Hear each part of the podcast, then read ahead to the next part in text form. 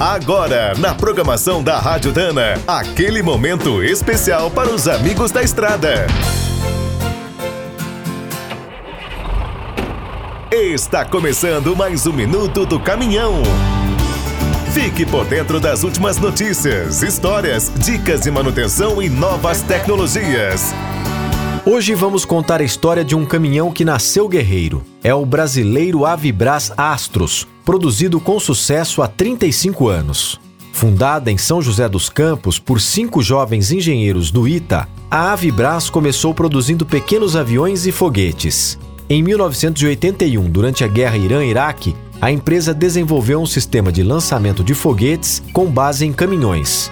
No ano seguinte, foi apresentada a primeira versão do Astros, criada a partir do modelo nacional Mercedes-Benz L2013 6x2. Após os testes, a Avibras começou a evoluir o projeto.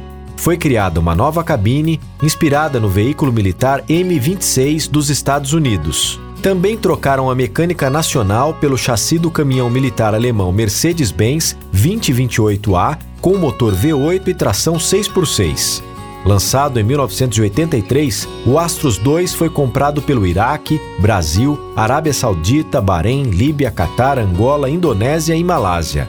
Atualmente, a nova geração do Guerreiro, chamada de Astros 2020, usa a mecânica do caminhão militar Tatra da República Tcheca. Tem tração 6x6, suspensões independentes, câmbio de 16 marchas e um motor V8 turbodiesel refrigerado a ar com 408 cavalos. Quer saber mais sobre o mundo dos pesados? Visite minutodocaminhão.com.br. Aqui todo dia tem novidade para você. O Minuto do Caminhão é um oferecimento de Spicer e Álvaros, a dupla imbatível em componentes de transmissão, suspensão e direção. Quem é do trecho já sabe, para ficar bem informado, a Rádio Dana é sempre a melhor sintonia.